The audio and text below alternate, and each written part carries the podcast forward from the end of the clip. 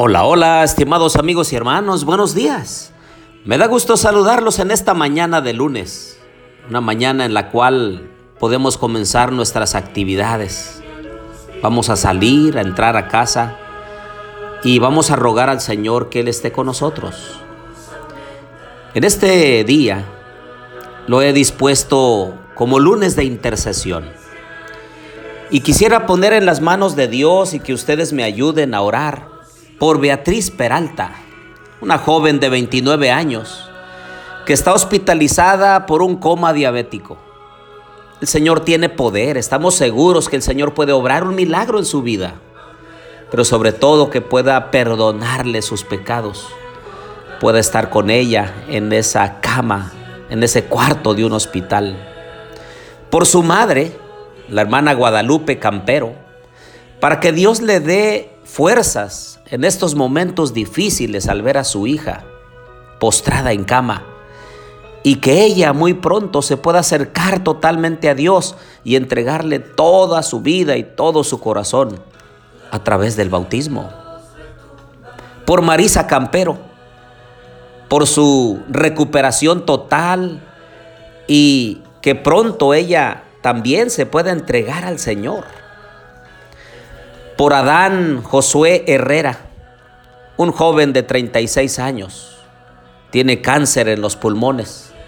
Para que Dios esté con él en estos momentos tan difíciles y que lo abrace con su tierna compasión, de manera que Adán no olvide que Jesús vive y que si el Señor lo llama al descanso, que lo pueda hacer entregado al Señor completamente.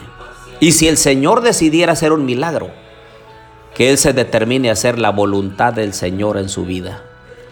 También quiero pedirles que oren por mi esposa, Raquel Zúñiga, para que se recupere pronto de su enfermedad y ella pueda traer nuevamente gozo y alegría a nuestro corazón.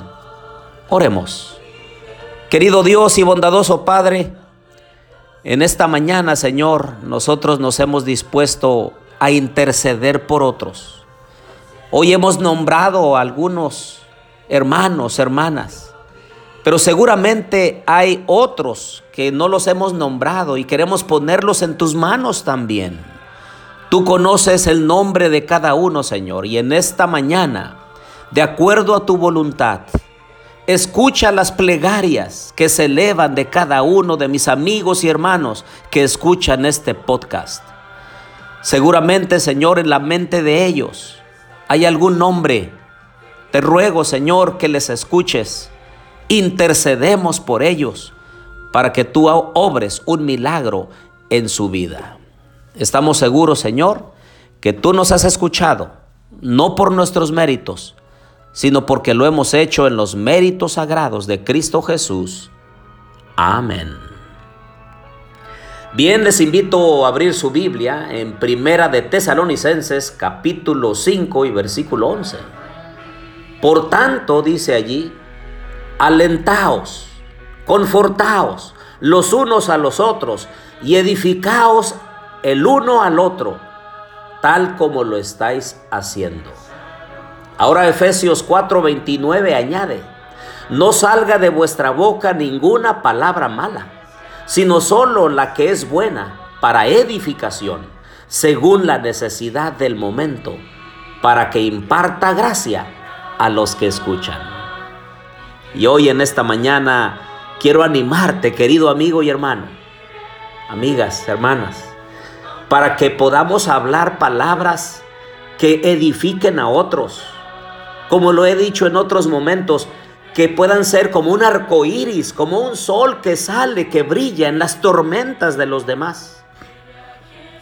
Qué triste es cuando alguien, cuando ve a alguien en tormenta, a otra persona, va como una nube negra a seguir arrojando sombras en la vida de otros. No, debemos ser como un sol que brilla, que da esperanza, que cuando hablamos nosotros podamos alentar a las personas a seguir confiando en Dios, aferrarse a la mano poderosa de Dios.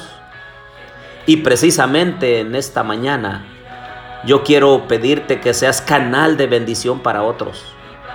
Con quien te trates en este día, háblales del bien, habla en favor del Evangelio, dirige la mirada de otros hacia Cristo Jesús. Que nuestro caminar pueda ser por el sendero de la rectitud. Que el Señor nos ayude y nos dirija para poder hacer su voluntad. En esta mañana hay muchas necesidades. Tú mismo en tu hogar seguramente tienes necesidades y hoy queremos interceder porque la oración tiene poder, queridos amigos y hermanos. Es el arma poderosa contra el enemigo, contra la pereza, contra el oscurantismo, contra todo el mal que el Señor nos ha dejado. Esa dependencia de Él. La oración es la llave en manos de la fe para abrir los almacenes del cielo donde están atesorados todos los recursos de la omnipotencia. Y es que la oración no baja a Dios, a nosotros más bien nos eleva en una atmósfera celestial, en donde podemos entender la voluntad de Dios, donde podemos estar más cerca de Dios y entonces pedir que derrame sus bendiciones sobre nosotros y sobre los que estamos intercediendo. La oración, la oración es aquella que el Señor nos ha dejado, es el acto de abrir el corazón a Dios como a un amigo. En esta mañana yo quiero animarte para que ores por otros, intercedas por otros, para que el Señor bendiga y toque las vidas de aquellos por quienes estamos orando.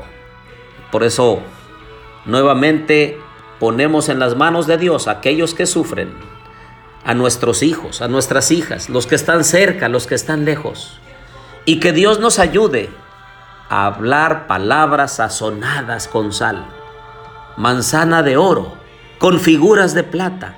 Es la palabra dicha como conviene.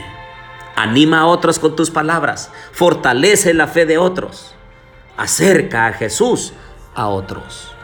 Oremos. Querido Dios y bondadoso Padre, bendice a cada uno de mis amigos y hermanos en esta mañana. Cuídales, protégeles, guíales.